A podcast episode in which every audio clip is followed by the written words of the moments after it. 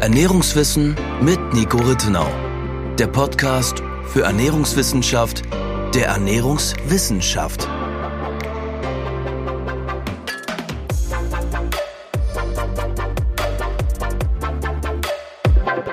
Hallo und herzlich willkommen zu unserer 22. Podcast-Episode. Heute sprechen wir zum dritten Mal in Folge über einen einzelnen Nährstoff. Und zwar geht es um das Thema Calcium. Calcium ist ja ein relativ bekannter Mineralstoff. Was genau hat es mit Calcium auf sich, Nico? Was genau ist das überhaupt? Ja, wichtig, genau. Wir sprechen zum dritten Mal in Folge jetzt über einen Nährstoff, weil wir davor ja auch dreimal in Folge nicht über einen Nährstoff gesprochen haben. Habe ich gerade nachgeguckt. Wir hatten zweimal in Folge die Buchbesprechung und dann die Folge zu den Gründen für und gegen Nahrungsergänzung, mhm. was ja in dem klassischen Sinne eine Nährstoffbesprechung ist. Von daher finde ich es nur fair, dass wir jetzt viel über Nährstoffe sprechen.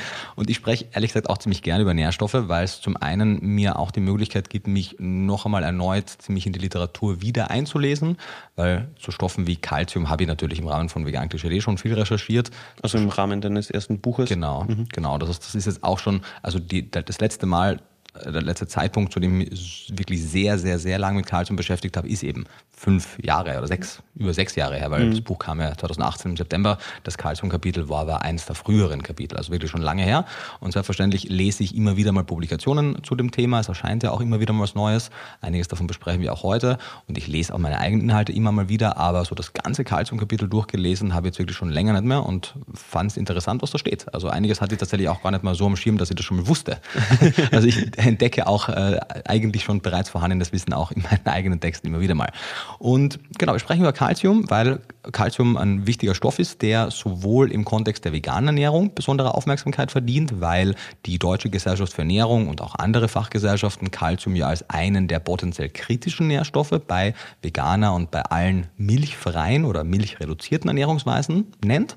Und zum anderen ist es aber auch für alle nicht vegan lebenden Menschen zumindest einmal relevant, sich über ihre Calciumzufuhr Gedanken zu machen. Denn wenn man den Daten der sogenannten nationalen Verzehrstudie 2 Glauben schenken darf, die wurde nach meinem Wissen 2006 publiziert vom Max-Rubner-Institut, dann erreichen etwa 50 Prozent der Männer und Frauen, also etwa jede zweite Person im Erwachsenenalter, nicht die Referenzwerte für die Zufuhr von Kalzium. Das heißt, auch abseits der milchfreien oder milchreduzierten Ernährungsweisen haben auch Menschen in der klassischen westlichen Mischkost oft nicht genügend Kalzium in ihrer Ernährung. Und Kalzium ist, darüber sprechen wir noch in aller Ausführlichkeit, deshalb wichtig und auch bekannt, weil es für unsere Knochengesundheit wichtig ist, wenn es darum geht, unsere Knochengesundheit, die Knochenmineraldichte im Alter zu bewahren, uns vor Osteoporose zu schützen, gibt es viele Faktoren, die wichtig sind, auch viele Nährstoffe, die wichtig sind. Aber Kalzium ist einer der wichtigsten und deswegen glaube ich auch der bekannteste für den Knochen, weil halt ungefähr 99 Prozent Prozent des Kalziums im menschlichen Körper in den Knochen und oder Zähnen enthalten sind.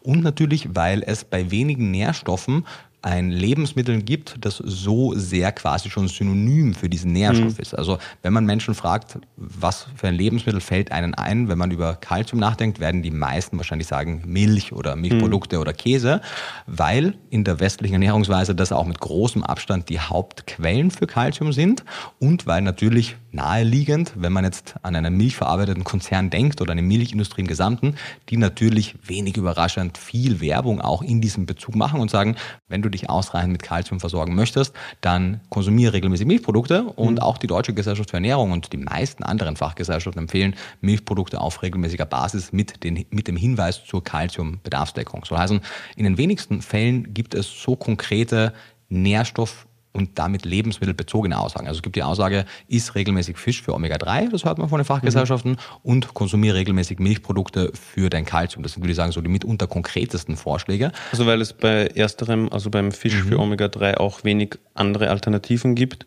mhm. ist es beim Kalzium ähnlich? Zumindest unter den aktuell gängigen Lebensmitteln. Wir werden ja noch darüber sprechen, was die Quellen sind und es gibt auch eine Reihe weiterer. Mhm. Aber wenn ich heute in den Supermarkt gehe und von angereicherten Lebensmitteln absehe, dann sind Milchprodukte mit weit großem Abstand die Hauptkalziumquellen. Es gibt auch einige sehr kalziumreiche Mineralwässer, aber viele Mineralwässer, der Großteil ist nicht so kalziumreich und nicht alle, ich würde sogar denken, der größere Teil der, der Dachregion trinkt Leitungswasser und oder mhm. andere Quellen äh, für, für Wasser und guckt jetzt nicht speziell nach kalziumreichen Mineralwässern, mhm. auch wenn es die gibt. Es wird auch meines Wissens auf dem Kal also auf dem Mineralwasser selten ausgewiesen, also im Sinne von, es steht schon manchmal hinten drauf, wie viel Kalzium enthalten ist und auch andere Mineralstoffe, aber es wird jetzt nicht damit beworben, dass vorne irgendwie großfarbig draufsteht mit so und so viel Kalzium, wohingegen man, man das ja bei anderen Produkten, beispielsweise mit dem Proteingehalt, schon öfters sieht da, da hast du vollkommen recht. Ich habe es bei jenen Sorten gesehen, die halt wirklich sehr reich an Kalzium sind. Dass sie es ausweisen? Genau, genau. Ah, okay. also, also wirklich vorne, ja, also dass sie aktiv damit werben? Nicht alle, aber bei okay. einigen habe ich es gesehen. Genau. Es gibt wirklich so, Aquarima zum Beispiel ist eine mhm. Marke, die wirklich sehr, sehr reich an Kalzium ist. Ich frage mich natürlich dann trotzdem auch jetzt unter einem gesamtgesellschaftlichen Kontext, wie sinnvoll es ist, sich Wasser in Flaschen von A nach B zu transportieren, mm. um H2O und Calcium zu bekommen. H2O gibt es aus der Leitung in guter mm. Qualität. Wenn ich der Meinung bin, ich möchte es noch reiner haben, wobei die Untersuchungen zeigen, dass wenn jetzt die Rohre, und dafür kann natürlich das Wasserwerk nichts, weil Rohre ich im Haus habe, aber wenn das passt, unser Leitungswasser auch in Ordnung ist, das heißt H2O ist in der Dachregion zumindest kein Problem, vor allem in Österreich, wo die Leitungswasserqualität wirklich hoch ist, äh, super. Und für Magnesium und Calcium, das sind so die zwei Mineralien, Mengenelemente, die wirklich im Wasser viel vorkommen können, gibt es eigentlich auch andere Quellen, die finde ich sinnvoller sind, weil so eben Wasser ist schwer, man Liter Wasser wiegt ein mhm. Kilo und entsprechend, nachdem wenn ich jetzt meine, weiß ich nicht, zwei Liter, zweieinhalb, drei Liter am Tag trinke, das ist wirklich viel Schlepperei, das muss ja auch transportiert werden, abgefüllt, mhm. gereinigt und so weiter werden, gibt es, denke ich, bessere Quellen. Mhm. Du hast es vorhin schon angesprochen, dass Kalzium im menschlichen Körper primär oder ja, zu einem wichtigen Grad auf jeden Fall für die Knochen und die Knochengesundheit wichtig ist. Gibt es denn auch noch andere Aspekte, die Kalzium im Körper erfüllt, die sehr relevant sind? Ja, definitiv. Und die man vielleicht nicht so gut kennt oder ja, im Bewusstsein hat? Definitiv. Ich habe es vorher, glaube ich, schon gesagt, etwa 99 Prozent des Kalziums sind in Knochen und Zähnen eingelagert. Das heißt, nur etwa ein Prozent des Kalziums ist nicht in diesen Geweben eingelagert. Und das sind äh, ist eine wichtige Information aus, aus zwei Gründen. Zum einen, wenn wir beispielsweise Blutwerte bestimmen lassen, dann sind die sehr unaussagekräftig, weil 99 Prozent des Kalziums sind eben in den Knochen, in der Knochenmatrix drin. Und der Knochen hat zum einen die Möglichkeit, die Kalziumspiegel aufrechtzuerhalten. Das heißt, selbst wenn ich zu wenig Nahrungskalzium in meiner Nahrung habe, werde ich über lange Zeit hinweg genügend mhm. Kalzium im Blut haben. Also die Kalziumspiegel mhm. im Blut aufrechtzuerhalten. Genau. Also durch die Menge des Kalziums im Knochen, mhm. also diese Menge wird genutzt, um den Spiegel im Blut aufrechtzuerhalten. Genau. Also es wird gegebenenfalls Kalzium aus dem Knochen gelöst. Habe genau. ich das jetzt richtig Korrekt. verstanden? Und das ja. ist manchmal physiologisch gut und sinnvoll, zum Beispiel während der Schwangerschaft und Stillzeit. Da wird bewusst, und das kann man selbst mit Kalziumsupplementierung auch nicht verhindern, ein Teil des Kalziums aus dem Knochen gelöst, um dann das dem dem Embryo beziehungsweise mhm. dann über die Stillzeit dem Neugeborenen, dem Säugling zu geben.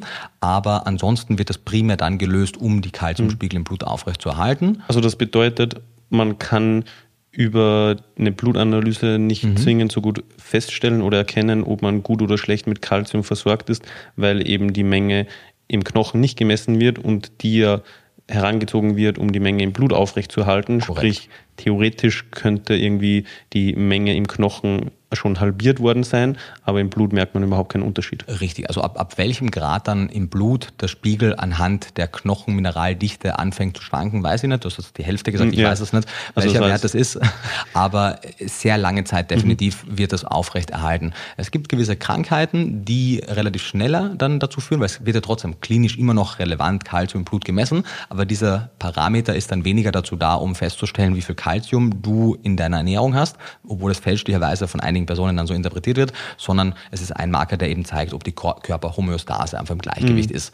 Und wenn man über die Kalziumversorgung sprechen möchte, ich schweife jetzt ein bisschen von einer eigentlichen Frage ab, ich wollte den Bogen spannen, aber vielleicht um den Weg da jetzt noch weiterzugehen. Wenn man die Kalziumversorgung messen möchte, dann ist es eher der, der Kalziumgehalt im Urin, also die Ausscheidung über den Urin, die man für die Kalziumbilanz Studien auch verwendet hat, um festzustellen, wie viel Kalzium der Mensch vermutlich überhaupt braucht. Mhm. Und natürlich am Ende des Tages, warum messe ich überhaupt Kalzium? Unter anderem, um die Knochenmineraldichte zu kennen, beziehungsweise zu hoffen, dass ich mit einer guten Kalziumzufuhr die Knochenmineraldichte erhöhe. Das heißt, man kann die Knochenmineraldichte messen. Das wäre mhm. eigentlich der relevanteste Faktor, weil mhm. das interessiert mich eigentlich. Und zurück zu deiner Frage, welche Aufgaben Kalzium eigentlich noch erfüllt.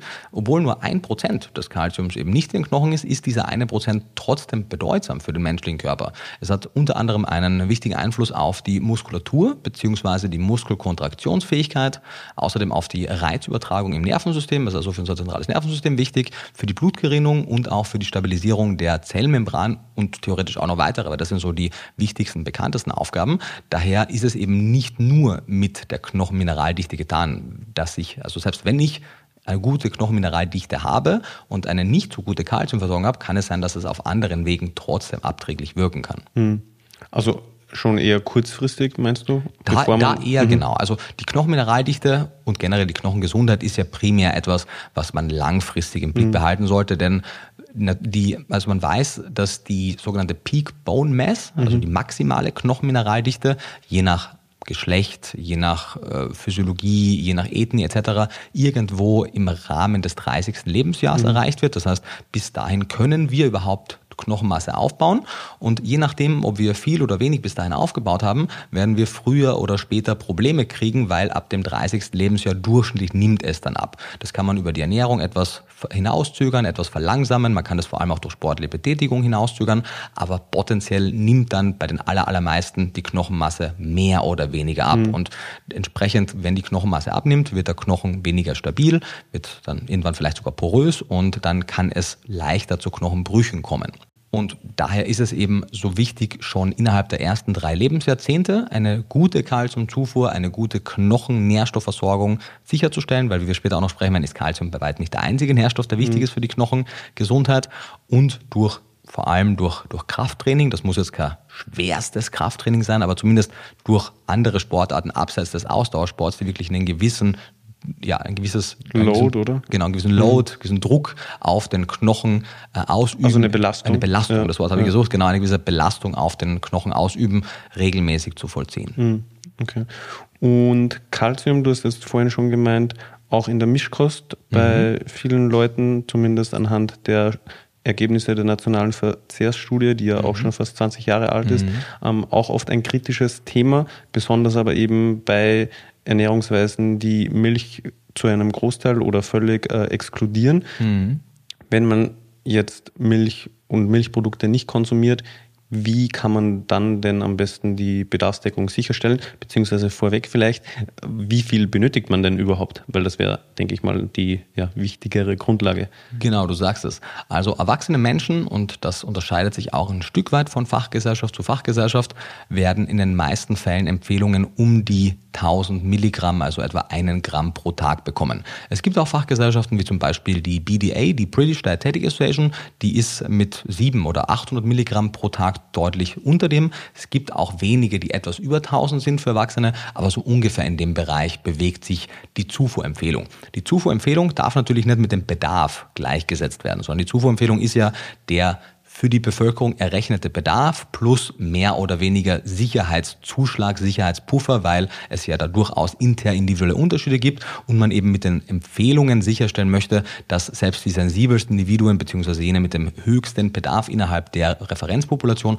trotzdem ihre, ihre Werte abdecken. Mhm. Und daher muss theoretisch nicht jede Person 1000 Milligramm pro Tag zu sich nehmen. Man sollte sich aber das als Ziel setzen, denn sagen wir mal, irgendwo zwischen 700 und 1000 liegt die optimale Zufuhr für die meisten Menschen. Denn wir sehen in den Kohortenstudien, dass es so bei unter 700 Milligramm, bei manchen sind es 800, bei den meisten eher unter 700 Milligramm, man eine Abnahme der Knochengesundheit zumindest auf lange Sicht sieht. Wie mhm. gesagt, natürlich gibt es viele Faktoren. Also es kann auch gut sein, dass selbst eine mittelmäßige Kalziumversorgung, aber dafür eine sehr gute Versorgung mit den anderen wichtigen Stoffen für die Knochengesundheit, vielleicht die Knochengesundheit sogar besser auch konservieren kann als eine sehr hohe Kalziumzufuhr und dafür eine schlechte Versorgung mit den anderen Nährstoffen.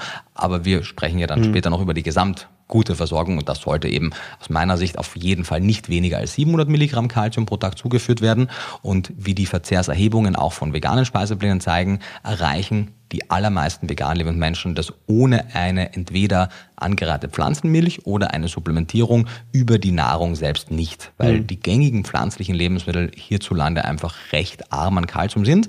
Die Bar, die kalziumreicher sind, sind meistens auch zum Beispiel Oxalsäure reich oder Phytinsäure reich. Das heißt, da wird dann ein bisschen, also das sind sekundäre Pflanzenstoffe, die die Aufnahme hemmen können und dann ist trotz der großen Menge an Kalzium halt nicht so viel, was absorbiert wird mhm. und deswegen muss man da einen speziellen Fokus drauf setzen. Davon sind aber eher dunkelgrüne Blattgemüse betroffen oder was jetzt die Oxalsäure betrifft? Oder ist das ein Stoff, der auch in anderen pflanzlichen Lebensmitteln noch viel enthalten ist? Also es ist primär, primär sind das die Blattgemüse. Also vor allem, man und kann das dort, in einer Hand dort auch abzählen. nicht alle, oder? Richtig, genau. Man kann das an einer Hand abzählen. Das sind hierzulande vor allem Rhabarber, Spinat und Mangold.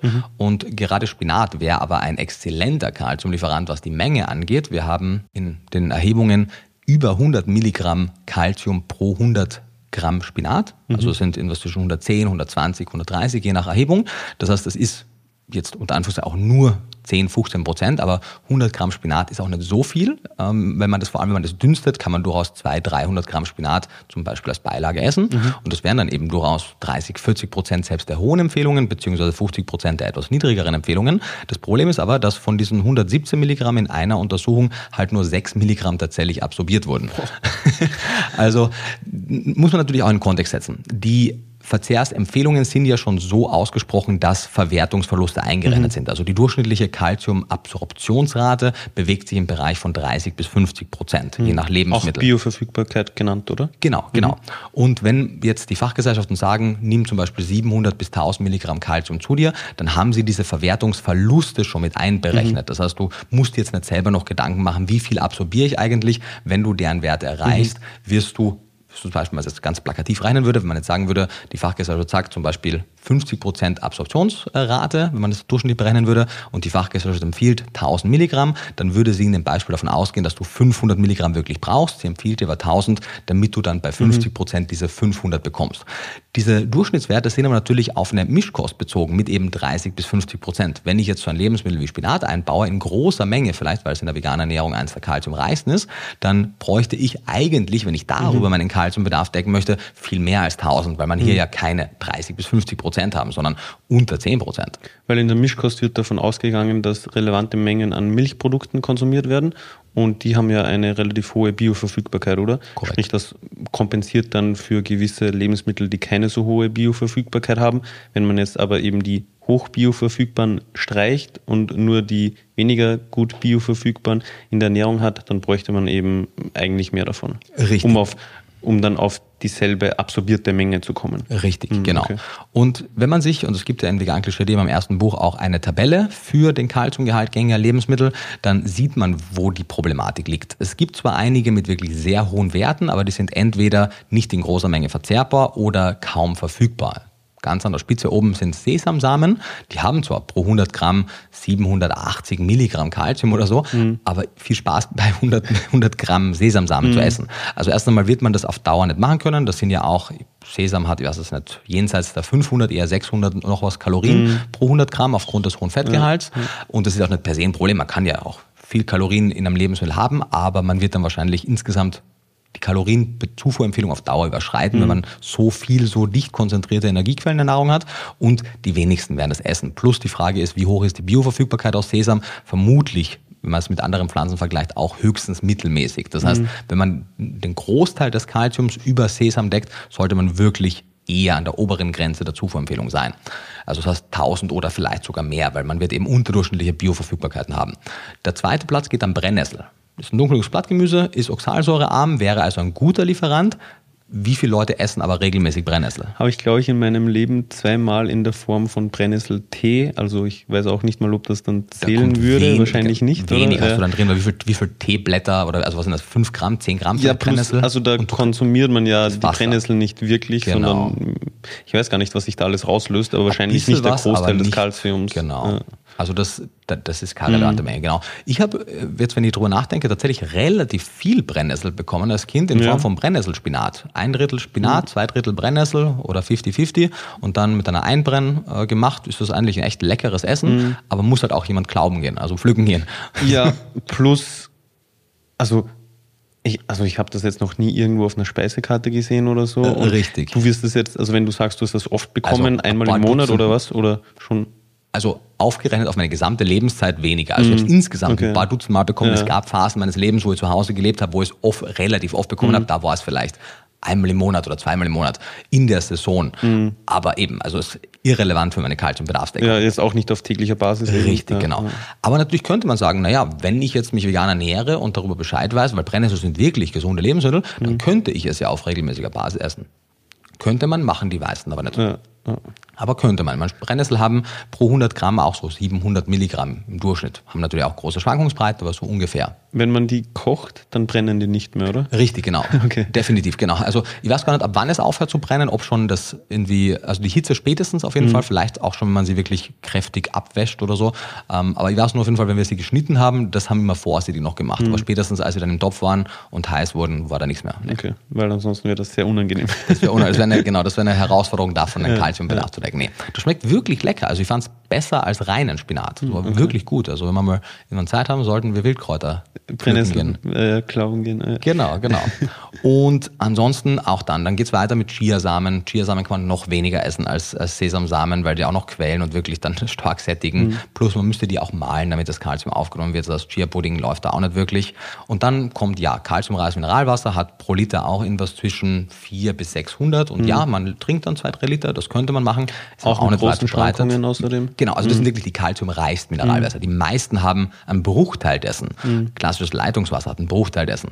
Und dann geht's weiter mit Mandeln, Haselnüssen, erneut sehr kalorienreich und die haben auch schon nur noch 200 bis 300 Milligramm. Also da geht's dann 100 rapide Gramm. runter, pro 100 Gramm, genau. Also damit könnte man auch im Sinne der Kalorienzufuhr den Kalziumbedarf kaum mehr. decken. Genau, also du musst wirklich 100% deiner Kalorienzufuhr in Mandeln investieren, damit du den Kalziumbedarf deckst und dann hast du natürlich an allen Ecken und Enden so wenig an anderen Nährstoffen.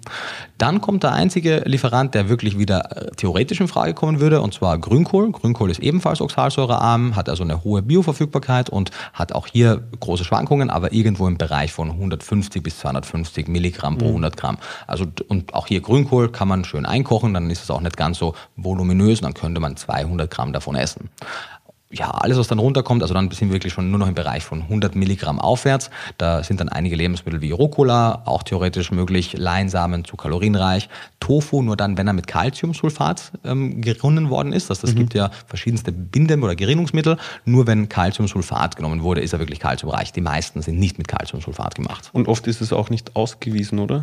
Das, also ich, es Also ist schon der- der Ge- ausgewiesen, aber der Gehalt dann nicht. Also, ja, genau. Genau. Ja. genau. Und, und auch, also du meinst, das Gerinnungsmittel ist in der Zutatenliste Ja, ausgewiesen. genau. Ja, genau. Aber eben in, in der Nährwerttabelle dann nicht, ob Genau. und wenn ja, wie viel Kalzium enthalten ist. Genau, Also und daher ist es auch schwierig, genau.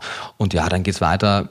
Ungefähr 100 Milligramm pro 100 Gramm kriegt man auch mit Spinat. Allerdings ist die Bioverfügbarkeit, wie wir schon gesagt haben, gering. Sojabohnen auch, Walnüsse, Amaranth. Also es gibt einige, aber kumulativ, wenn man wirklich die Spitzenreiter aus der, aus der Ernährung exkludiert, wirklich sozusagen der Großteil der Lebensmittel liefert maximal kumulativ zusammen ungefähr ein Drittel des Bedarfs. Also bei pflanzlichen Bei Lebensmitteln. pflanzlichen Lebensmitteln, genau. Und auch bei der Mischkost, wenn man jetzt die Milchprodukte exkludiert. Also würde man die rausrechnen, ist es ungefähr ein Drittel der Bedarfsdeckung über alle anderen Lebensmittel. Und das ist natürlich zu wenig. Und das sehen wir auch in den Studien. Irgendwas zwischen 30 bis 50 Prozent decken die meisten Speisepläne, wenn sie nicht auf Kalzium optimiert sind. Genau. Kalzium angereicherte Pflanzenmilch wäre natürlich eine Möglichkeit. Die orientiert sich in ihrem Kalziumgehalt an der klassischen Kuhmilch. Die liefert ungefähr 120 Milligramm pro 100 Milliliter. Manche sind auch etwas reicher an aber die meisten sind aber eingestellt auf diesen Gehalt. Und das heißt, wenn wir zum Beispiel ein Glas 250 Milliliter Kuhmilch trinken, dann wären das ja 200, 300. 300 genau, schneller sich. Genau, wären es 300 Milligramm Kalzium, also ungefähr ein Drittel des Bedarfs, mit zumindest okayer Bioverfügbarkeit, je nachdem, welche Bindungsform. Es gibt ja Calciumcarbonat wird oft beigesetzt. Ist, glaube ich, glaub ich, die gängigste. Genau. Es Form. hat eine mittelmäßige Bioverfügbarkeit. Die Lithotamnium calcareum Alge in den Biodrinks hat eine etwas höhere, aber trotzdem auch im weitesten Sinne mittelmäßige Bioverfügbarkeit, aber das wird ungefähr verhältnismäßig mit der Milch kommen. Es gibt natürlich auch die Möglichkeit, zum Beispiel Watson hat ja im Sortiment, ähm, organisch gebundene Calciumpulver zu haben. Das wäre ernährungsphysiologisch die bessere Wahl. Zum einen kriegt man auch noch Glycin damit, wenn es ein Bisglycinat ist und die Bioverfügbarkeit dieser Bisglycinat-Verbindungen scheinen anhand der begrenzten Datenlage, die wir dazu haben, deutlich besser zu sein. Genau. Aber wenn man das nicht wählt, also kein Kalziumreich Mineralwasser hat, keine angereihte Pflanzenmilch hat, keine Milchprodukte zu sich nimmt, nicht supplementiert, dann schaut es schlecht aus in den meisten Ernährungsweisen. Früher, weil was wir da vielleicht auch sprechen wollen, was haben denn die Leute gemacht, bevor sie Milch getrunken haben? Weil das ist ja, Ja, auch ein voll junges gerne, weil das habe ich mich, also das habe ich dich, glaube ich, letztens sogar gefragt, weil mir die Frage aufkam, dass ja der Mensch eben erst seit was, circa 12.000 Jahren wirklich Milchprodukte konsumiert, so wie hat man früher den, ja, den Kalziumbedarf dann gedeckt. Genau, ist eine legitime Frage und das war auch eine interessante Zeitreise in Vegan Klischee in sozusagen mein Ich von vor sechs Jahren, weil Ich habe genau dasselbe damals noch geschrieben und zwar ja, seit 10.000 bis 14.000 Jahren im schrittweisen Übergang im Rahmen der Neolithischen Revolution wurde ja weg vom Jäger- und Sammlertum hin zum Ackerbau gegangen und zur Viehhaltung und seit diesem Moment trinken wir erst relevante Mengen an Milch, die auch am Anfang nicht so gut vertragen wurde, wenn auch heutzutage sind, was in den 70 Prozent der Welt mhm. ungefähr noch laktoseintolerant, beziehungsweise nur 30 Prozent, nur ein kleinerer Teil sind laktasepersistent. Also global gesehen? Global mhm. gesehen, genau. Gibt natürlich Riesenunterschiede. Hierzulande ist ein deutlich höherer Anteil laktosepersistent, nur ein kleiner Teil Bereich von ungefähr einem Fünftel, würde ich sagen, sind hierzulande laktoseintolerant im Erwachsenenalter, aber weltweit ist es der größere Teil. Und in Vegan Klischee hat ihm auch noch geschrieben, so für diejenigen, die vor der neolithischen Revolution, also die letzten Hunderttausenden von Jahren gelebt haben, die hatten keine relevanten Mengen an Milchprodukten in der Ernährung. Und woher sollten die dann noch Kalzium bekommen haben, wenn nicht über die Pflanzen? Und ja, man weiß, zum Beispiel Brennnessel, aber viele andere Wildpflanzen sind ziemlich reich an Kalzium. Und es wäre ein realistisches Szenario, dass die relevante Mengen vielleicht sogar in manchen Gegenden einen großen Teil ihres Kalziumbedarfs darüber gedeckt haben. Wenn man aber, und ich bin heute, würde ich sagen, etwas weniger im Tunnelblick, äh, was die, was die generelle Auswahl der Lebensmittel angeht. Wenn ich heute mir die gleiche Frage stelle, sehe ich natürlich noch mehr Quellen. Also zum einen, das bespreche ich schon kurz im Vegan-Klischee, seitdem haben wir auch mehr zum Thema Insekten gelesen. Es, viele Insekten sind nicht kalziumreich. Einige Insekten haben ihr Kalzium im Chitinpanzer ähm, enthalten. Das heißt, es ist dann so gebunden, dass man es auch kaum aufnehmen kann. Mhm. Aber einige Insekten haben es nicht. Chitin. Uns fehlen die Enzyme, um das zu spalten. Okay. Für uns ist Chitin Ballaststoff eigentlich, mhm. genau. Und das heißt, es ist fraglich, wie viel Kalzium wir aus so einem Chitinpanzer rauskriegen. Vielleicht hatten aber damalige Menschen noch bessere Enzymsysteme dafür. Das heißt, vielleicht waren chitinreichere Insekten damals eine relevante Quelle oder vielleicht gibt es auch heute oder gab es damals Insekten, die kalziumreicher und auch für uns verfügbar waren. Aber selbst wenn es die nicht gab, ist es nicht so relevant. Denn zum einen, auch schon bevor es die Tierhaltung gab, waren Eier immer wieder mal am Plan des Menschen. Mhm. Denn da gab es natürlich keine, keine domestizierten Vögel, keine Hühner, aber die Eier von Wildvögeln wurden, wann immer die Möglichkeit bestand, gegessen aufgrund der hohen Nährstoffdichte. Und woraus besteht die Schale von Hühnereiern? Zu einem sehr großen Teil aus Kalzium. Mhm. Außerdem auch noch aus einer ganzen Reihe an interessanten Stoffen, da ist auch noch Kollagen dabei und so weiter, aber die sind sehr kalziumreich. Und man kann Eier mit Schale essen. Und es wäre realistisch, dass das auch gemacht wurde. Das heißt, darüber könnte man Kalzium kriegen. Die Frage ist, wie regelmäßig wurde das gemacht? Was aber definitiv eine regelmäßige Kalziumquelle damals sein konnte und auch naheliegend ist, sind jene im Tier enthaltenen Kalziumquellen. Denn ja, Muskelfleisch, Organe sind nicht kalziumreich. Vor allem Muskelfleisch ist das, was wir heutzutage hauptsächlich von Tieren essen. Die Knochen sind aber natürlich immens kalziumreich, denn mhm. genauso wie Tiere ihr Kalzium im Knochen lagern, machen das auch wir. Und spätestens ab dem Moment, wo so Dinge wie Knochenbrühenherstellung eine Sache war, durch das Kochen, vor allem wenn man irgendeine eine Säure mit reingibt, löst sich auch etwas Kalzium aus dem Knochen. Das heißt, Knochenbrühe kann, wenn sie richtig gemacht ist, relativ kalziumreich sein. In den Zeiten, bevor so eine Kochtechniken wirklich etabliert waren, ist es aber trotzdem denkbar, dass die Knochen entweder gekaut wurden oder fein gemahlen wurden oder irgendwelche Verarbeitungstechniken dazu geführt haben, dass man ein bisschen was zumindest von diesem Kalzium im Knochen auch bekommen hat in der Ernährung des Menschen. Mhm.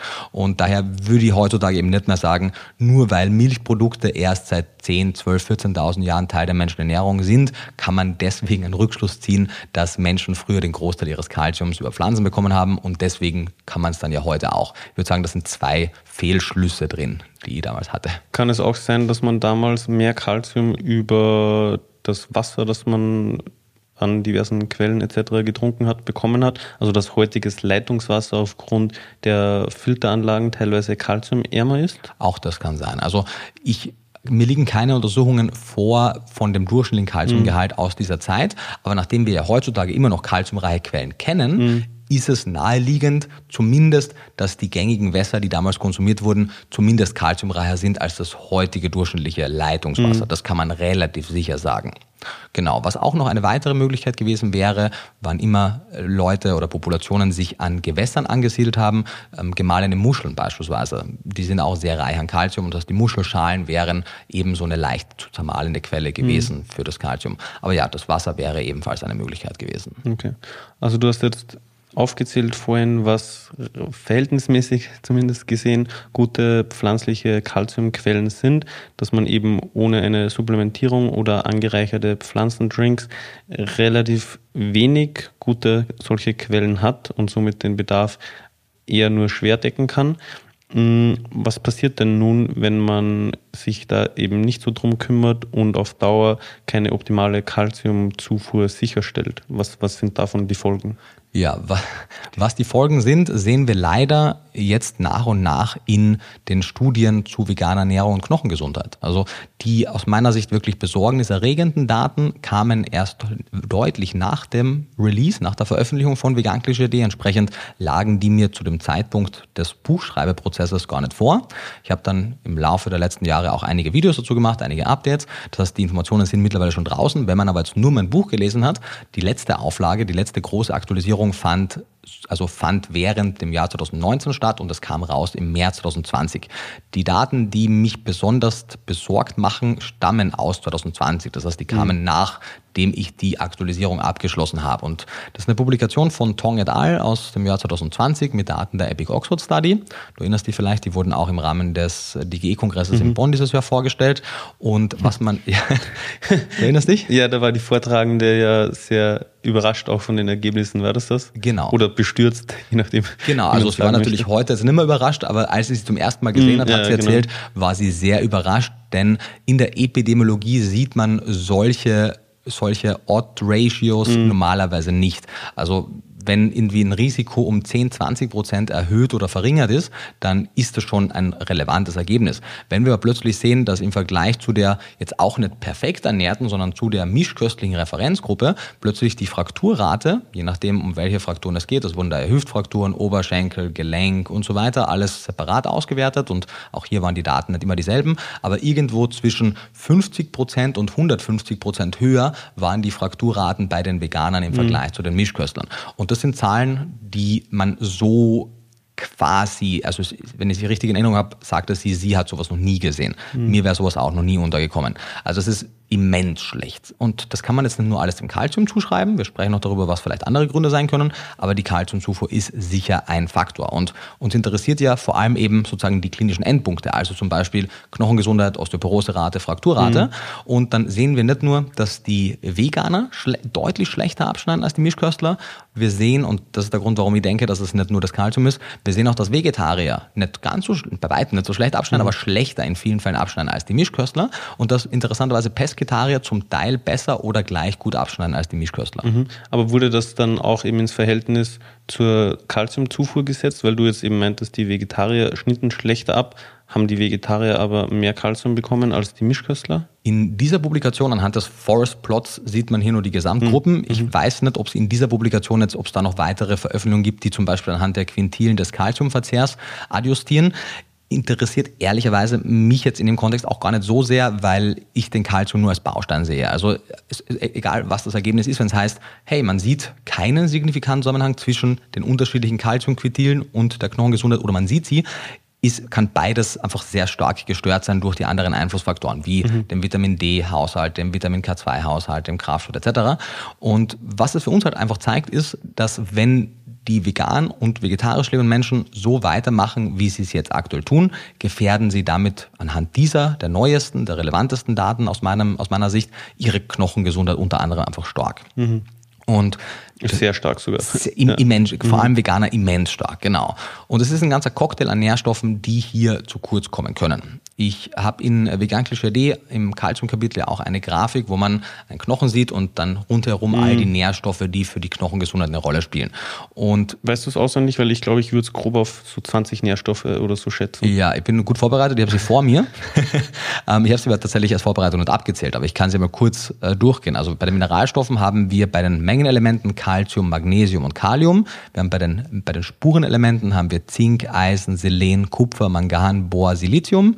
Bei den Vitaminen, Vitamin D, Vitamin K, vor allem K2, Vitamin C, Vitamin B ist zu klein, um es hier zu sehen, B6, Pyridoxin und Folsäure B9, außerdem B12 und gewisse Aminosäuren, beziehungsweise weil ja Proteine Aminosäuren enthalten, ist hier Protein und vermutlich, wobei hier die Evidenz nicht sehr stark ist, Omega-3-Fettsäuren, aber das ist mit einem mhm. Fragezeichen. Und theoretisch gibt es ein paar sekundäre Pflanzenstoffe, die eventuell einen positiven oder negativen, je nach Stoff, haben können, aber die würde ich jetzt einmal aus der Betrachtung mit mhm. rausnehmen, aber von den wirklichen Vitalstoffen Stoffen, du hast mitgezählt, wie viel 18. Hast? 18, Wenn genau. man Protein als eins sieht. Ja, und du hast gesagt, was, 20? Ja, ja also du warst ziemlich gut schlecht. dabei. Ja. Genau.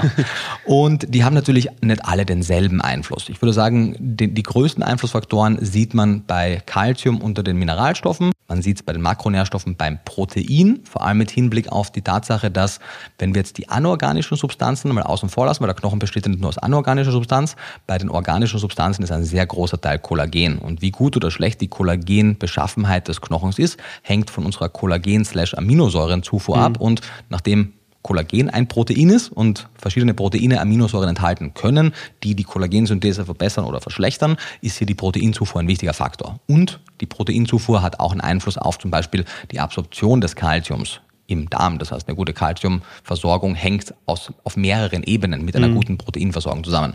Und was wir wissen von den Vitaminen, gibt es zwei, die sicherlich deutlich relevanter sind als die meisten anderen, und zwar das Vitamin D3. Das Vitamin D3 ist äh, immens wichtig für die Knochengesundheit. Wir sehen ja auch, dass Kinder mit Vitamin D-Mangel Rachitis, eine Knochenfehlbildung entwickeln. Wir wissen, dass je weiter nördlich wir uns Populationen angucken, desto schlechter wird meistens mit der Vitamin D-Versorgung auch die Knochengesundheit. Und wir wissen, dass Vitamin K2 quasi in diesem Dreierkonstrukt mit Calcium, Vitamin D und eben dem K2 eine wichtige Rolle spielt, um das Calcium wirklich auch in den Knochen, in die Knochenmatrix aufnehmen mhm. zu können. Alle anderen Stoffe haben eine gewisse Bedeutung, gibt es mechanistisch interessante Daten, aber die würde ich mit großem Abstand als die bedeutendsten sehen. Plus die Kraftsport beziehungsweise jede Art von sportlicher Belastung, die eben gewisse Gewichte mit sich bringt, mhm. als ganz, ganz wichtigen Faktor. Aber auf Ernährungsebene, weil bei den Veganern würde jetzt wurde, ich weiß nicht, ob es überhaupt, wie weit man dafür adjustieren konnte. Ich denke aber nicht, dass hier die Veganer so viel weniger Bewegung gemacht haben wie die Mischköstler, dass man das wirklich als statistisch signifikante Einflussgröße hätte rausnehmen können. Aber wir wissen, Bewegung und vor allem eben eine sportliche Belastung ist hm. wichtig für den Knochen. Könnte das auch ein Grund dafür sein, dass anno dazu mal, also wir haben ja vorhin darüber gesprochen, wie sich Leute früher, also vor dem vermehrten Milchkonsum, eventuell mit Kalzium versorgt haben könnten, können auch eben die ganzen Faktoren, die du jetzt angesprochen hast, eine Rolle gespielt haben, warum damals wahrscheinlich trotz einer eventuell geringeren Kalziumzufuhr die Knochengesundheit trotzdem gut war, weil die Leute damals eben sehr aktiv waren, also viel Sport gemacht haben, Sport unter Anführungszeichen, mhm. also damals sich überleben, genau, genau, ähm, gemacht haben und eben auch viel Vitamin D bekommen haben, mhm. weil sie viel draußen waren, generell wahrscheinlich mit diversen Mikronährstoffen gut versorgt waren. Denkst du, das spielt da mit rein? Ich würde sagen, das ist der Hauptfaktor. Also ich würde mich gar nicht so weit aus dem Fenster lehnen und sagen, dass, da, dass die Menschheit während des Großteils der menschlichen Evolution diese Kalziumwerte in der Nahrung hatte, die wir heute empfehlen. Ich glaube, die heutige Empfehlung für das Kalzium rührt daher, dass wir oft so viele Mangelstoffe an anderen Ecken und Enden haben, das versucht wird, und ich weiß ehrlich gesagt auch nicht, wie sinnvoll der Approach ist, also dieser Versuch, über höhere Kalziumzufuhr und die Knochengesundheit zu verbessern. Man kann natürlich so weit gehen und sagen, wenn man der Bevölkerung hohe Kalziummengen empfiehlt, in dem Wissen, dass Milch die Hauptkalziumquelle ist, Milch, wenn sie eine vollfette, hochwertige Milch ist, auch noch viel Vitamin D enthalten mhm. kann und vor allem fermentierte Milchprodukte auch K2 enthalten können, wäre natürlich die Empfehlung hin zu einer hohen Kalziumzufuhr quasi ein indirekter Weg, die die Zufuhr auch an Vitamin D und K2 zu erhöhen, wenn man einfach sagt, isst mal Milchprodukte. Und damit Leute wissen, wie viel Milchprodukte sie essen sollten, kann man anhand dieser höheren Kalziumzufuhr das durchaus so bemessen. Also ich glaube nicht, dass ich die erste Person war, die draufgekommen ist, dass die reine Empfehlung zu mehr Kalzium nicht hilft, sondern mhm. ich denke, dass die damaligen Wissenschaftler schlau genug waren, zu verstehen, dass wenn sie hohe Kalziumzufuhren empfehlen, dass sie damit oder dass sie deswegen hohe Kalziumzufuhren empfehlen, um die Milchproduktzufuhr sicherzustellen. Und in der heutigen Zeit ist das schon wieder leider eine veraltete Empfehlung, denn heute wird überwiegend Magermilch und Magermilchprodukte verzehrt. Die sind nicht nur weniger an Fett, sondern also nicht nur ärmer an Fett, sondern mhm. auch ärmer an Vitamin D. Weil das ein fettlösliches Vitamin, Vitamin ist, genau. Sprich mit dem Fett, das weggenommen wird, geht auch ein, das Vitamin weg. Genau. Das oft ist das gebunden daran oder? Also zumindest es korreliert. Mhm. Ob jetzt, ob es Möglichkeiten gäbe, den Fettgehalt zu reduzieren, ohne den Vitamin D-Gehalt zu reduzieren, weiß ich nicht. Aber wenn wir uns die, die Vitamin D und K2-Werte angucken mhm. von fettarmen und fettreichen Milchprodukten, sehen wir, dass das mit dem Fettgehalt eben sinkt. Daher funktioniert das heute eben nur bedingt. Also, das ist die Ausmalung der, der Milch, ist, ist die fettarme Milch, ist das, was das Weißmehl bei den Mehlen ist, oder? So, so würde ich das sagen, ja. Mhm. Also in der im Gegensatz zum Weißmehl, ich meine, da gab es ja auch mal eine Zeit, wo ich erinnere mich an die, ich glaube 1920er Jahre oder, oder 10er Jahre als, wer war denn das? Ähm, war das Justus von Liebig? Ich weiß Der meinte, dass äh, das Schwarzbrot mhm. schlecht ist, weil es Ballaststoffe enthält. Genau, Meinst genau. du das? Ja, ja. Nee, es war Max Rubner. Max Rubner. Ja. Mhm, ziemlich sicher, 99 Prozent, von daher bitte nicht 100 Prozent, aber ich glaube, es war Max Rubner. Da gibt es eine Publikation, mhm. die ich auch oft in den Seminaren vorgestellt habe, die eben dann lautet, seine Empfehlung, mehr Weißmehlprodukte, weil da ist nicht so viel Unverdauliches drin, mhm. was nur Ballast für den Körper ist. Daher auch die deutsche Ball die Ballaststoffbezeichnung. Und abgesehen von dieser Zeit, seitdem sind die meisten sich ja einig, dass Weißmehl nicht besser ist als Vollkorn. Mhm. Die Debatte, dass Magermilch besser ist als vollfette Milch, die reicht aber bis vor nicht allzu langer Zeit zurück. Also die Empfehlung wieder hin zu mehr vollfetten Lebensmitteln ist eine eher jüngere Entwicklung, weil es in den 70er, 80ern, beginnend mit dieser Seven Country Study von mhm. Ansel Keys und, und weiteren, diese schrittweise Hysterisierung zu oder gegenüber dem Fett gab und damit ist sehr, sehr viel verschlimmbessert worden. Also mhm. das war, würde ich sagen, die dunkelste Periode in der, in der ernährungswissenschaftlichen Epoche, weil durch viele der gut gemeinten, aber schlecht umgesetzten Ergebnisse aus Studien damals aus meiner Sicht mehr verschlechtert als verbessert wurde. Also hätte man die Leute so essen lassen, wie sie in den letzten hunderten Jahren davor gegessen hätten, hätten die wahrscheinlich insgesamt bessere Ernährungsweisen gehabt als das, was dann in den Guidelines empfohlen wurde, hin zu sehr fettarm essen, sehr kohlenhydratreich essen etc. Das war, glaube ich, keine sehr schlaue Idee mhm. und das verstehen wir jetzt mehr und mehr. Genau. Aber grundsätzlich würde ich da recht geben, genau, die Magermilch ist so ein bisschen der, das Weißmehl unter den Milchprodukten. Und wenn man Milchprodukte konsumiert, was vegan lebende Menschen nicht tun, aber wenn man sich mischköstlich oder vegetarisch ernährt, würde ich A, dringend dazu raten, hochwertige Milchprodukte zu nehmen. Das heißt Heumilchprodukte, also die Fütterung des Tiers hat einen immensen Einfluss auf das Fettsäurespektrum und also gar nicht auf die Idee zu kommen, Magermilchprodukte zu kaufen. Milchfett ist ein gutes Fett und auch die Sorge vor Cholesterol und vor den, es gibt ja im, im Milchfett auch eine Transfettsäure, die konjugierte Linolsäure, die sich allerdings nicht so verhält wie eine, eine, eine klassische aus industrieller Herstellung gewonnene Transfettsäure, weil da wissen wir, aus gehärteten Fetten, Transfettsäuren sind wirklich schädlich für den menschlichen Körper. Die konjugierte Linolsäure ist das nicht. Und sowohl die Menge an Cholesterin als auch gesättigten Fetten in der Milch sind nicht problematisch in, den, in der Zusammensetzung, wie wir uns ernähren, weil ja auch nicht jede der gesättigten Fettsäuren den Cholesterinspiegel beeinflusst und so weiter. Also mhm. eigenes Thema, wir kündigen es an, irgendwann müssen wir es jetzt machen. In, in Gefühl jeder zweiten Folge sagen wir übrigens, das besprechen wir mhm. in der Cholesterinfolge. Und mit der Fütterung der Kuh beziehungsweise der Verarbeitung der Milchprodukte steht und fällt dann auch die Menge an K2. Menschen hatten früher in Ernährung, wenn man quasi Nose to Tail gegessen hat, auch insgesamt einfach eine bessere Nährstoffversorgung, die ihre Knochengesundheit aufrechterhalten hat. Und mhm. vieles davon fehlt eben jetzt. Und der, aus meiner Sicht ist die vegane Bewegung beziehungsweise der Trend hin zu einer veganen Ernährung, der ja auch jetzt wissenschaftlich aufgegriffen und erforscht wird, so ein bisschen ein Katalysator für die Probleme, die schon davor bestanden, mit allen Vor- und Nachteilen. Nachteile für die, die es betrifft, nämlich deren Knochengesundheit dann noch mehr leidet, als es in der mischköstlichen Bevölkerung der Fall ist. Aber auch die Bevölkerung, die sich mischköstlich ernährt, hat ja heutzutage schon eine deutlich schlechtere Knochengesundheit, als es in den Jahrzehnten davor der Fall war. Das wir vergleichen hier ja suboptimal mit sehr schlecht. Und mhm. quasi hätte es jetzt diesen unter Anführungszeichen radikalen Schritt hin zur Exklusion sämtlicher Tierprodukte über die vegane Bewegung nicht gegeben, glaube ich, hätte es noch ein Stück länger gedauert, bis die Wissenschaft aufgezeigt hätte, wie integral gewisse Nährstoffe aus Tierprodukten sind. Das heißt, es sind, dass man nur diese Tierprodukte essen kann und alles andere schlecht wird, aber zumindest, dass wenn man Tierprodukte exkludiert, und das betrifft ja zum Teil auch Mischköstler, weil auch die heutzutage wenn sie Tierprodukte essen, nicht jene essen, die besonders nährstoffreich sind. Insgesamt auch, obwohl der Fleischkonsum pro Kopf relativ hoch ist, insgesamt im historischen Vergleich oft relativ wenig Tierprodukte essen, aber eben im Vergleich zu den Veganern noch mehr. Aber dass wir insgesamt eben sehen, das Weglassen von gewissen Tierprodukten in der Ernährung ist einfach für die Gesundheit des Menschen sehr abträglich und es gibt mehrere Lösungsvorschläge, mhm. die Paleos und die Canis essen Nose to Tail.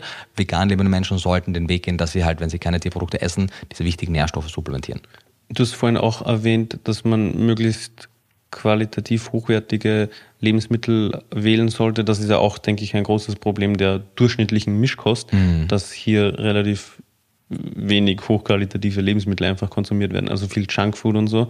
Vollkommen richtig. Wir haben, glaube ich, also das war jetzt vor dem Podcast auch kurz darüber gesprochen, wenn man jetzt irgendwie zum, zu einer Fastfood-Kette geht und sich dort einen Burger mit Pommes holt, dann ist da zwar auch viel tierisches drinnen, also eben Fleisch und eine kleine Scheibe Käse und so, mhm. aber der Großteil der Kalorien stammt dann auch aus Pflanzenölen, aus Weißmehl mhm. und also das dann noch Pommes dazu, frittiert, genau, genau. genau, eine Mayo dazu, Ketchup mhm. dazu. Also das ist zwar ein mischköstliches Essen, aber das ist nicht irgendwie nährstoffdicht oder so. Korrekt, weil du warst ja ein bisschen erstaunt, wie kann es sein, dass jede zweite Person so wenig Kalzium hierzulande Von- kriegt, ja. wenn sie Milchprodukte konsumieren. Ja. Aber viele Leute konsumieren A, nicht so viel Milchprodukte, wenn sie die konsumieren, sind das oft nicht so kalziumreiche und in Summe wird da gar nicht so viel davon konsumiert, um den Bedarf zu decken, vor allem wenn man ansonsten so eine kalziumarme Ernährung hat. Genau. Mm, In die andere Richtung, beziehungsweise vielleicht nochmal kurz zusammengefasst. Also wenn man jetzt rundum gut versorgt ist mit all den ja, essentiellen Nährstoffen, die eben auch wichtig für die Knochengesundheit sind, dann würdest du sagen, und korrigiere mich, wenn ich das jetzt falsch verstanden habe, dass man nicht zwingend die 1000 Milligramm, die es beispielsweise die DGE pro Tag empfiehlt, an Kalzium benötigt, aber dass man trotzdem idealerweise gucken sollte, dass man so 700, also das ist ja die Empfehlung der BDA, BDA, ja, British Dietetic Association, äh, und eben der 1000 Milligramm bekommt, neben eben einer insgesamt ähm, ja, bedarfsdeckenden Ernährung oder eben einer optimalen Zufuhr mit allen anderen Stoffen. Genau, also es gibt ja dieses Sprichwort, man soll das Unmögliche versuchen, um das Mögliche zu schaffen. Und ich würde sagen, wenn man die 1000, die jetzt nicht unmöglich sind, aber wenn man die als Ziel hat, wird man hoffentlich die 700, 800 Mhm. erreichen, weil dahin sollte man gehen. Genau. Ja, was wolltest du gerade noch sagen? Ich wollt- ja, ich hätte sonst jetzt zur, zur Überzufuhr, also zum Tolerable Upper Intake Level übergeleitet. Können wir machen. Ich wollte nur noch in Bezug auf Mhm. die Knochengesundheit noch zwei kurze äh, Einschübe geben. Zum einen, wir haben ja über die Faktoren gesprochen, die wichtig sind für die Knochengesundheit. Ein wichtiger Faktor, gerade auch mit dem vielleicht etwas verschobenen Schönheitsideal, das sich jetzt auch wieder im Wandel befindet, aber zumindest lange Zeit hat man das ja gesehen, wie sich der BMI vor allem bei jüngeren Frauen entwickelt hat. Und wenn man eher in Richtung unteres Normalgewicht, Untergewicht geht im, im BMI, und das kann natürlich auch Männer betreffen, aber öfter betrifft es Frauen, dann ist das auch schlecht für die Knochengesundheit. Übergewicht ist ehrlicherweise für alles Mögliche schlecht, aber für die Knochengesundheit sogar gut, weil das ist ja eine mechanische Belastung mit jedem Schritt, wenn du sehr viel Ja, zumindest wenn man sich bewegt. Genau.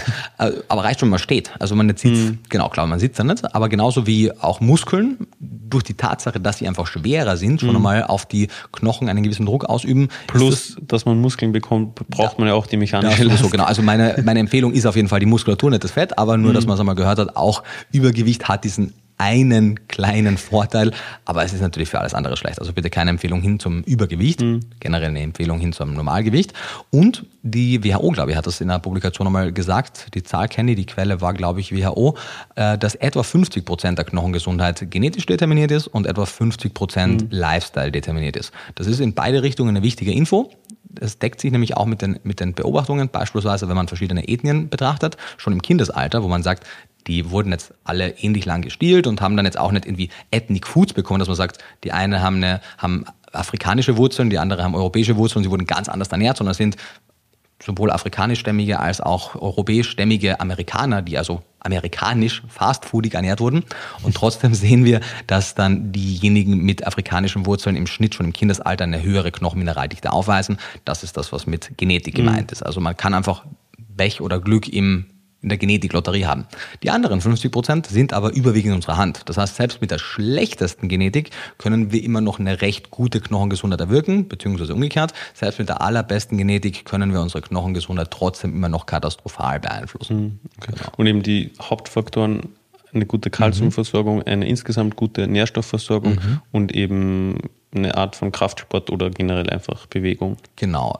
Ich würde sagen, nachdem wir Kalzium aus den Nährstoffen hervorgehoben haben, würde ich sagen, Vitamin D, K2 und Kalzium und eine insgesamt gute Nährstoffversorgung, weil die drei, ich würde sagen, die sind, und ich würde eigentlich vier hervorheben. Ich würde sagen, eine gute Proteinversorgung inklusive kollagenbildender Aminosäuren, das heißt entweder viel, wenn man jetzt mischköstlich isst, bindegewebsreiches Fleisch oder Knochenbrühe oder was auch immer oder eben eine Glycinsupplementierung bei veganer Ernährung, zusätzlich eine gute Vitamin D3 und K2-Versorgung und eine gute Kalziumversorgung. D3, K2 kriegt man Multinährstoff, easy. Glycin muss man als Pulver supplementieren. Kalzium gibt es auch als Pulver oder man nimmt eben die Pflanzendrinks oder man nimmt das Mineralwasser oder so weiter. Genau, an der Stelle vielleicht auch nochmal der wichtige, also aus meiner Sicht sehr wichtige Hinweis, dass wenn man sich für Pflanzendrinks entscheiden sollte, dann sollte man darauf achten, äh, ja, ich, ich hau mal einen Absolutismus raus, immer mit Kalzium angereicherte äh, Varianten zu wählen. Andere ist einfach Haferwasser sonst. Ja. Oder Sojawasser. Ja, Also ist einfach, ich verstehe nicht, warum es also ich verstehe, warum, warum es so ist, aber ich, ich mhm. möchte nicht verstehen, dass man Pflanzenmilch ohne Kalzium verkaufen darf. Mhm. Weil es gibt auch keine Milch ohne Kalzium. Und wir wissen, dass wenn Leute eben sich vegan ernähren, die einfach viel zu wenig Kalzium kriegen. Und daher wäre zumindest diese mittelmäßig gut bioverfügbare Kalziumquelle mhm. echt einfach verpflichtend wichtig. Ja, und ich wollte es jetzt auch eben nur nochmal sagen, weil ich auch immer wieder Nachrichten bekomme von Leuten, die das nicht machen, mhm. die das, weiß nicht, entweder nicht am Schirm haben oder nicht wollen, keine Ahnung, aber es wäre echt sehr empfehlenswert. Ja, und auch wirklich verstehen die Menge. Also Leute sagen mhm. oft, ja, ich trinke ja eh zwei, dreimal die Woche, so 100, 200 Milliliter. Mhm. Es ist toll für die Tage, aber wenn es nicht jeden Tag zwei, drei, 400 Milliliter sind, dann braucht man eine alternative Kalziumquelle, weil nur wenn man eben zwei, drei, 400 Milligramm Kalzium über diese Pflanzenmilch täglich bekommt, wird man in Kombination mit der restlichen Ernährung den Kalziumbedarf decken können. Mhm. Genau, sprich weniger Schluck pro Tag oder irgendwie so ein Schuss im Kaffee, das macht keinen Unterschied. Nichts, genau. Genauso wie auch eben zwei Scheiben Käse in der Woche die Kalziumbedarfsdeckung mhm. sicherstellen oder eben Milch im Kaffee, klassisch Kuhmilch, mhm. auch das genügt nicht. Mhm. Und wenn man, ich hoffe, dass sich die Lebensindustrie da auch dahin bewegt, zukünftig hoffentlich idealerweise organisch gebundene Kalzium und auch andere Anreicherungen vorzunehmen, damit die Bioverfügbarkeit auch in diesen Produkten eben möglichst hoch ist. Also aktuell unabhängig davon, dass jetzt in diesem Fall du auch davon profitierst, aber aus rein ernährungswissenschaftlicher Sicht würde ich auch empfehlen, dass man sich die Kalziumanreicherung selber eigen macht und eben zum Beispiel so ein Calcium-Bisglycinat-Pulver hat. Das gibt es als Taste-Free-Variante. Ist jetzt, wenn der Podcast online geht, auch schon wieder nachgeliefert worden mhm. im Shop, oder? Mal gucken, wie lange es diesmal online bleiben kann, wie schnell es ausverkauft ist. Aber das wäre aus ernährungsphysiologischer Sicht die bessere Wahl. Auch das andere ist okay, aber wenn man eine hohe Bioverfügbarkeit und entsprechend möglichst wenig Kalzium zu sich nehmen möchte. Man sagt, hey, ich möchte aber nicht gucken, dass ich 1000, 1200 Milligramm jeden Tag brauche, weil das ist ja auch eine Mengenfrage. Dann kann man auch weniger haben, aber dann müsste es eine hoch bioverfügbare Form sein. Und diese sogenannten Chelate, also Verbindungen mit Aminosäuren, hier zum Beispiel Calcium Bisglycinat, wäre hier eine gute Wahl. Sehr gut, genau das war, denke ich, nochmal wichtig hervorzuheben. Und damit, weil du hast ja deinen Punkt angebracht mit mhm. der Genetik, würde ich sagen, lass gerne noch kurz über das Tolerable Upper Intake Level, also die langfristige Höchstzufuhrmenge sprechen. Wir haben ja darüber gesprochen, was passiert, wenn man zu wenig Kalzium bekommt und wie viel man bekommen sollte und wo man es idealerweise herbekommt, also was gute Quellen sind. Was passiert ist aber, wenn man zu viel bekommt? Kann man das über die Ernährung überhaupt erreichen? Und wenn nicht, kann es einem dann egal sein oder soll man bei der Supplementierung aufpassen? Ja, gute, wichtige Frage. Also, alles kann in hoher Menge schaden, das wissen wir mittlerweile ja. Wir wissen bei einigen Nährstoffen aber nicht, was zu viel bedeutet. Beim Calcium wissen wir es, aber zumindest haben wir einen educated guess. Es gibt also ein offizielles Tolerable Upper Intake Level. Das Upper Intake Level ist 2500 Milligramm, also zweieinhalb Gramm und man sieht anhand dessen wieder mal unser sehr oft gepredigtes Grundkonzept, dass nach oben hin meistens mehr Spielraum ist als nach unten hin. Denn zwischen 0 und 1000 ist man eben von quasi zum Tode verurteilt mit Null auf Dauer bis hin zu schlecht, schlecht, schlecht versorgt. Irgendwann ab 500, 600 wird es dann okay, 700, 800 ist es dann gut, 1000 ist die Empfehlung. Das, da ist man dann mit ein paar hundert Milligramm weniger schon eher in der unteren Versorgungslage, wohingegen, wenn man sagt, man zum Beispiel wäre meine Empfehlung ehrlicherweise für die vegane Ernährung und auch für die meisten anderen. Man nimmt sich eine Grundsupplementierung von Kalzium, beispielsweise in Höhe von 500, 600 Milligramm, optimalerweise vielleicht auf zwei Mahlzeiten aufgeteilt. Das heißt, man schon so viel. Ich würde, also wenn du auf Nummer sicher gehen möchtest, wäre das meine optimale Empfehlung. Wenn du sagst, ich möchte nur das Minimum machen, dann reichen auch 200, 300. Aber, aber meinst du jetzt schon in Kombination mit angereicherten Lebensmitteln? Nee, nee, unter den aktuellen Prämissen, weil nicht alle Personen trinken angereicherte Pflanzenmilch und wenn man eben sich vegan ernährt, also wenn man sagt, ich möchte aber jeden Tag 300 Milliliter Pflanzenmilch trinken, mhm. dann wäre das unnötig viel. Mhm. Dann würde es auch nicht schaden. Es wäre immer noch weit ja, unter dem Upper ja. Level, aber es wäre nicht notwendig. Aber insgesamt sozusagen aus der entweder angeraten Lebensmittel plus kalziumreiches Wasser oder eben aus einer Supplementierung sollte man optimalerweise irgendwas zwischen 5 und 600 Milligramm bekommen. Wenn man 200, 300 Milligramm zu sich nimmt, extra, auch schon super. Wird vielleicht einen Unterschied zwischen Unterversorgung und okayer Versorgung machen. Ich würde aber, wie gesagt, eben empfehlen, diese 1000 anzustreben und dann ist es schon sinnvoll, ungefähr die Hälfte des, dessen im Rahmen einer pflanzlichen Ernährung zu supplementieren, denn so viele andere Kalziumquellen hat man nicht. Wenn man sagt, ich trinke zum Beispiel 200 Milliliter Pflanzenmilch jeden Tag, sind 240 Milligramm Calcium, mhm. dann würde man das von diesen 5 bis 600 natürlich entsprechend abziehen. Genau. Ja, aber das sind auch wieder nur, wie sagt man, also, Daumen, Pi mal Daumen. Pi mal Daumen Werte, genau. Ja, und das ist das Gute, dass man da trotzdem relativ allgemeine Empfehlungen ausgeben mhm. kann, ohne jetzt irgendwie töricht zu sein oder zu undifferenziert, weil nach oben hin, wie gesagt, zwischen 1000 und 2500 passiert einfach nichts Tragisches für die Leute. Mhm. Selbst 2500 als Upper Level hat ja einen großen Sicherheitspuffer drin, dass selbst wenn man hin und wieder ein bisschen drüber wäre, es kein Problem mhm. wäre. Das heißt, ich würde daher durchaus etwas großzügiger auch eine Lebensmittelanreicherung als gut empfinden, weil wenn wir sagen, wir haben eine gewisse Grundbedarfsdeckung an sämtlichen essentiellen Nährstoffen über eine Anreicherung, dann ist es ja auch okay, wenn dann die Person noch einmal 100 oder 150 Prozent dieses Nährstoffs über die anderen Nahrungsmittel mhm. kriegt, weil es wird das Upper Level dann nicht überschreiten. Das wäre meine Empfehlung.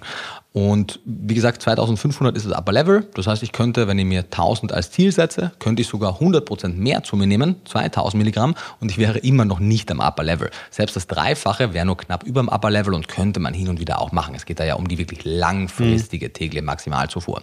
Und vor allem in jenen Lebensphasen, in denen die Kalziumzufuhr sogar noch etwas höher ist als im Erwachsenenalter, denn im Gegensatz zu anderen Nährstoffen ist es so, dass die Kalziumzufuhr temporär sogar bei Jugendlichen höher mhm. sein sollte als bei Erwachsenen aufgrund der Wachstumsrate in diesem Lebensalter, das heißt, das ist das Alter von 9 äh, bis 18 Jahren, ist das Upper Level auch 3000. Für die kleineren, das heißt von 1 bis 8, ist das Upper Level auch 2500. Das heißt, selbst so kleine Kinder haben ein immens hohes Upper Level mhm. und es gibt eben kein Problem.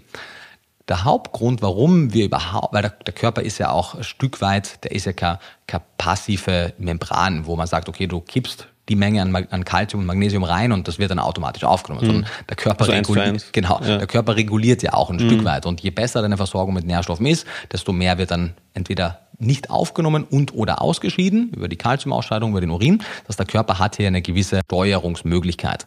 Der Hauptgrund, warum man überhaupt nach meinem Verständnis der Literatur beim Kalzium aufpassen möchte, sind Ergebnisse, und das sind erneut epidemiologische Studien, das heißt auch hier ist Ursache, also sagen kausaler Zusammenhang in einigen Stellen fraglich, aber wir sehen, dass sehr hohe Kalziumzufuhren über dieser Upper-Level-Grenze die Herz-Kreislauf-Gesundheit negativ beeinflussen können. Und eine Hypothese lautet aber, dass zum Beispiel die Menge an Vitamin K2, die in der Nahrung durchschnittlich sehr gering ist, dazu führt, dass das Kalzium eben anstatt sich in zum Beispiel die Knochen einzulagern, eben die Gefäße kalzifiziert und dass also primär das größere zugrunde liegende Problem die Unterversorgung mit K2 und anderen Nährstoffen ist und nur in zweiter Konsequenz oder in zweiter Instanz die, die hohe Kalziumzufuhr. Und selbst wenn man etwas weniger Kalzium zu sich nimmt, kann es trotzdem noch passieren, dass bei so einem Mangel die Arterien zum Beispiel kalzifizieren können. Daher sehe ich beim Kalzium hauptsächlich dann Risikopotenzial, wenn es A, in immens großen Mengen aus Supplementen auf einmal eingenommen wird, also 1000, 1500 mhm. Milligramm Kalzium als günstiges Supplement, nicht als Kelat gebunden und eine insgesamt schlechte Ernährung dazu. Das ist halt eine schlechte Kombi. Aber im Rahmen einer insgesamt guten Ernährung, die gut nährstoffbedarfsdeckend ist, sehe ich gar kein Problem, ob es jetzt 800, 1000, 1200, 1500 Milligramm in Ernährung pro Tag sind oder von mir aus auch 2000. Das wird nicht notwendig sein, aber es wird wahrscheinlich nicht schaden. Hm, okay. Also wie so oft, nach oben hin ist es äh, nicht so einfach, die, die Höchstmenge zu überschreiten. Mhm. Und eben, wenn man mal ein bisschen mehr an einem Tag bekommen sollte oder auch über mehrere Tage hinweg, ist es nicht so tragisch. Mhm. Und erneut hat man in beide, also man hat ein bisschen Spielraum. Also man muss sich jetzt nicht fragen, hey, habe ich irgendwie 50 äh, Milliliter Pflanzenmilch, angereicherte Pflanzenmilch zu viel konsumiert, so das wird einem, einem jetzt überhaupt nicht schaden. Richtig, genau. Mhm. Und hoffentlich, also ich, auch das wäre wieder mal ein Appell an die Lebensmittelindustrie, hatten wir ja auch in der letzten Folge. haben wir jede Folge. Haben oder? wir jede Folge, genau. ähm, nicht, nicht nur diesmal die Anreicherung, die ja eine Sache ist, sondern wir hätten ja auch einige wirklich gute Kalziumquellen in der Ernährung, wie zum Beispiel oxalsäurereiche dunkelgrüne Blattgemüse, also zum Beispiel Spinat. Vor allem Spinat ist ein mhm. sehr breitflächig verfügbares, mhm. günstiges Lebensmittel. Kinder sind so mittelmäßige Spinatfreunde, aber die meisten Erwachsenen kommen dann irgendwann schon auf den Geschmack von Spinat. Cremespinat. Ja, ist, ist bei Kindern noch. Geht noch, oder? Genau. Eher beliebter, oder? Ja, würde ich auch sagen. Also ich mochte Cremespinat so mit Röstkartoffeln oder mit Kartoffelpüree ultra mm, gerne als mm, Kind und mit so viel Muskat drüber, super lecker.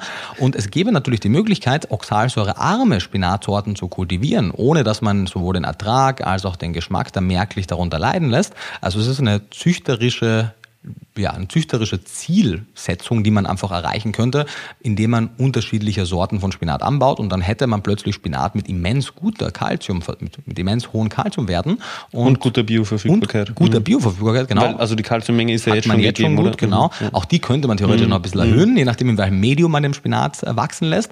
Aber man könnte sowohl die Kalziummenge erhöhen, auch hier, die könnte man ein bisschen hochschrauben, irgendwann schadet es auch der Pflanze, aber man könnte es ein bisschen optimieren. Vor allem müsste man aber hier an der Oxalsäure dann schrauben, dass die runtergeht und beides wäre möglich, auch ohne dem bösen Wort der Gentechnik, was mhm. ja auch ein, ein Schlagwort ist, das, also haben wir ja schon auch, glaube ich, mehrfach gesagt, wenn Gentechnik Verbraucher und gesundheitsorientiert eingesetzt wird oder werden würde, wie sie in manchen Fällen auch eingesetzt wird, aber vor allem hierzulande eben nicht, weil insgesamt wenig Gentechnik stattfindet, weil die meisten Menschen sehr phobisch gegenüber dem Thema Gentechnik sind, entsprechend das hierzulande kaum verbreitet ist und wenn es eingesetzt wird, oft dann Ziele erfüllt wie einfach nur unternehmensorientierte Ziele wie mehr Resistenz der Pflanzen, höherer Ertrag oder ähnliches. Aber wenn man sozusagen gentechnische Möglichkeiten nutzen würde, um den Oxalsäuregehalt im Spinat zu reduzieren, die Kalziumaufnahme im Spinat zu erhöhen, mhm die Höhe an diversen wertgebenden Stoffen erhöhen würde, vielleicht auch das Geschmacksprofil optimieren würde, die Textur optimieren würde,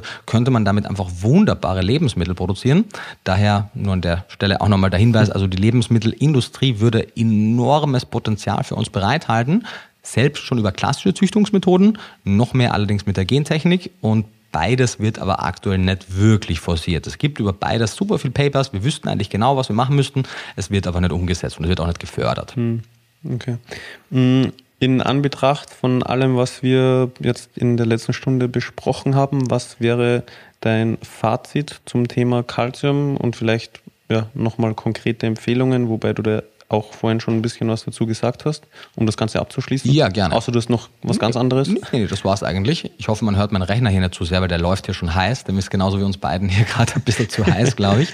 Also, in der mischköstlichen Ernährung, wo Milchprodukte zur Verfügung stehen, ist die Empfehlung Milchprodukte höchster Qualität zu erwerben, wenn man Milchprodukte erwerben möchte. Selbstverständlich wann immer möglich, nicht nur den Nährwert des Produktes zu haben, der ja besser wird mit besserer Haltung und besserer Fütterung, aber natürlich auch das Tierwohl im, im Blick zu behalten. Und ich hoffe, dass wir zu einer zu, zumindest einmal kurzfristig, abseits von Vorstellungen einer veganen Welt, einfach dazu hinkommen, dass jene Menschen, die weiterhin Tierprodukte konsumieren, beispielsweise Milchprodukte, die nur noch aus einer Haltungsform bekommen, die mit den Grundbedürfnissen des Tiers in Einklang steht. Also alles andere ist einfach eine Frechheit und darf es eigentlich nicht geben. Ändert aber trotzdem nichts an dem Nährwert selbst von solchen Tierprodukten, ehrlicherweise. Also selbst ein Massentierhaltungstierprodukt ist in vielen Fällen immer noch ein mhm. relativ nährstoff- oder sehr nährstoffreiches also Lebensmittel. Vor allem in Bezug auf Kalzium, was die Milch betrifft. Das auf jeden Fall, mhm. genau. Und das heißt, ja, Fütterung entscheidet über den, über den genauen Nährstoffgehalt der Milch, aber grundsätzlich Milchprodukte sind da als, als Teil der Ernährung durchaus zu, zu sehen, wenn man laktoseintolerant ist oder Milchprodukte einfach nicht mag, muss man sie nicht haben. Auch das ist vielleicht eine wichtige Info, denn sehr oft wird ja suggeriert, wenn du keine Milchprodukte zu nimmst, kriegst du einen Kalziummangel. Es gäbe einige der tierischen nicht milchartigen Quellen. Also man könnte je nachdem, wie man die Knochenbrühe zubereitet, entsprechend durch, durch gewisse Säuren mehr Kalzium über den Kochprozess rauslösen, sodass man wirklich recht kalziumreiche Knochenbrühe haben könnte. Man könnte, wenn man Eier konsumiert, die Eierschalen trocknen und dann pulverisieren, könnte sich dieses Pulver, was dann neben Kalzium auch noch viele andere Nährstoffe enthält, ins Essen geben. Wenn man, egal wie man sich ernährt, man könnte kalziumreiches Mineralwasser verwenden, was mit meiner erste Wahl wäre, es würde gehen. Es gibt für alle, die Pflanzenmilchalternativen äh, haben möchten, die Möglichkeit der Anreicherung. Wenn man Pflanzenmilch trinkt, wie du richtig gesagt hast, sollte die eigentlich immer angereichert mhm. sein. Ich verstehe nicht, warum man jemals eine nicht angereicherte Milch kaufen würde. Und man möchte, wenn man die Wahl hat, eher eine der proteinreicheren Sorten haben. Das heißt eher Erbsenmilch, Sojamilch oder Hafermilch mit Proteinzusatz.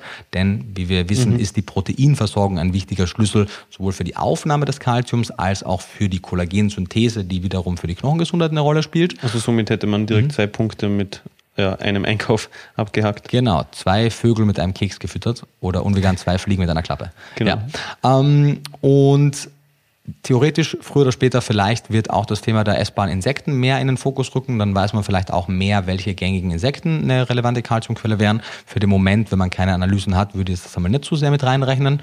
Und in der veganen... Plus, weil die allermeisten Personen kaum Insekten essen, zumindest hierzulande. Hierzulande, genau. Mhm. Wobei weltweit ein großer Teil ja, ja, also der Menschheit, aber hierzulande, nee, genau. Für die Deutschsprachigen, die auch sich unseren Podcast anhören das, und verstehen das können. Das stimmt, das stimmt. Und unter den gängigen veganen Quellen, abseits der Anreicherung, darf man sich gerne einen Fokus auf oxalsäurearme dunkelgrüne Blattgemüse legen. Das heißt, jedes Mal, wenn man Wildkräuter sammeln geht, möchte man vielleicht Brennnessel mitnehmen.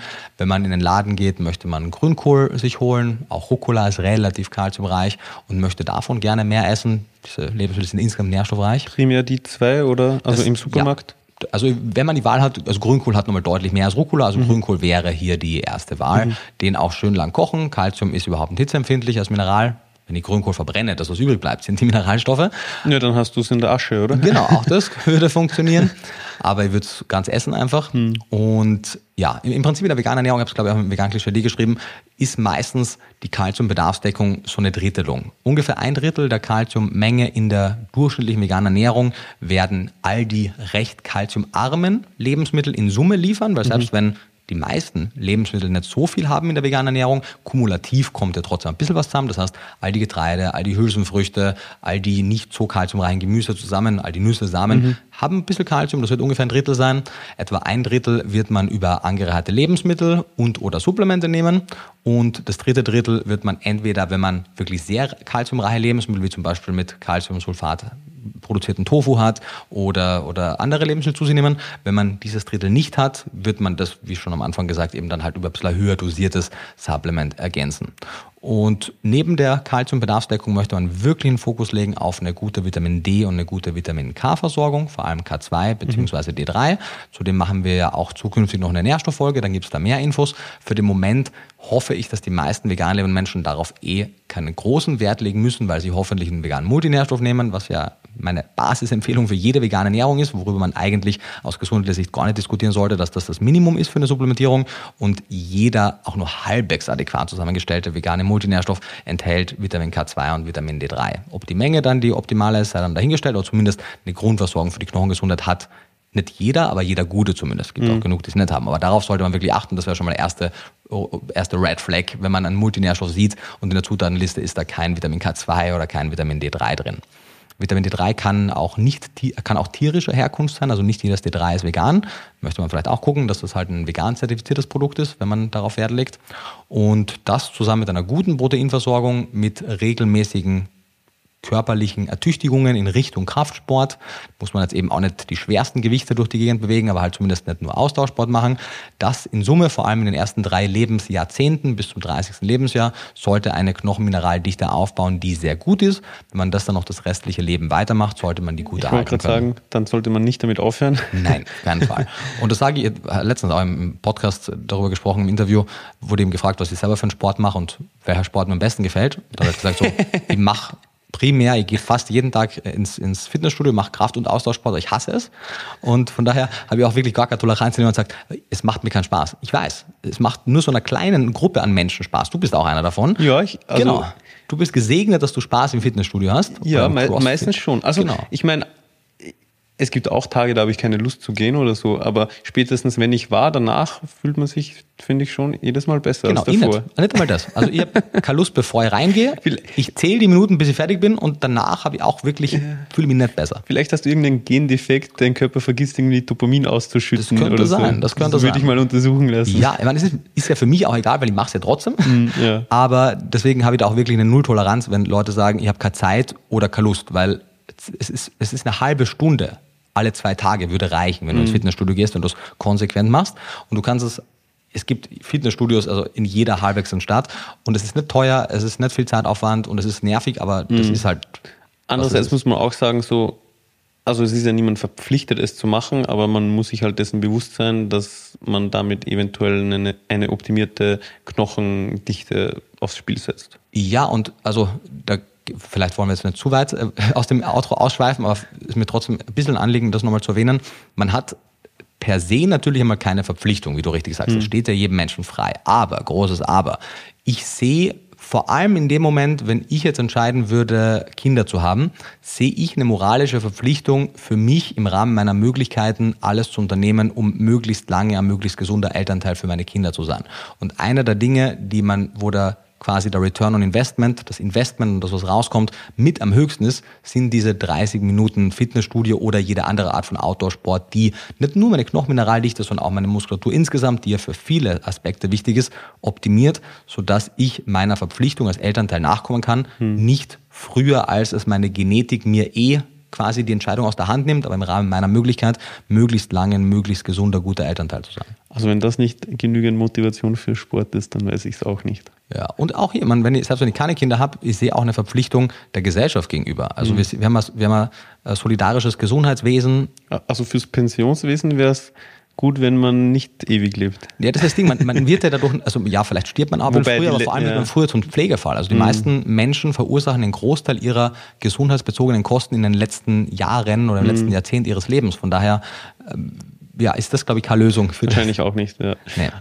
Genau. In diesem Sinne. Ähm, war das dein Fazit? Das war mein Fazit. Okay, also genügend Kalzium, genügend Vitamin D3, K2, mhm. genügend Protein, generell mhm. eine gute Nährstoffversorgung, mhm. genügend Sport und dann sollte einer optimalen Knochenmineraldichte nichts im Weg stehen. Und auch vielen anderen positiven Aspekten, genau. Genau. Wunderbar, dann würde ich sagen, war's das für heute. Vielen Dank fürs Zuhören, wie immer. Wir freuen uns über jede positive Bewertung. Heute wieder am Ende der Folge der Hinweis. Wir freuen uns, wenn ihr nächsten Sonntag bei der nächsten Folge dabei seid und wünschen bis dahin, wie immer, alles Gute und beste Gesundheit.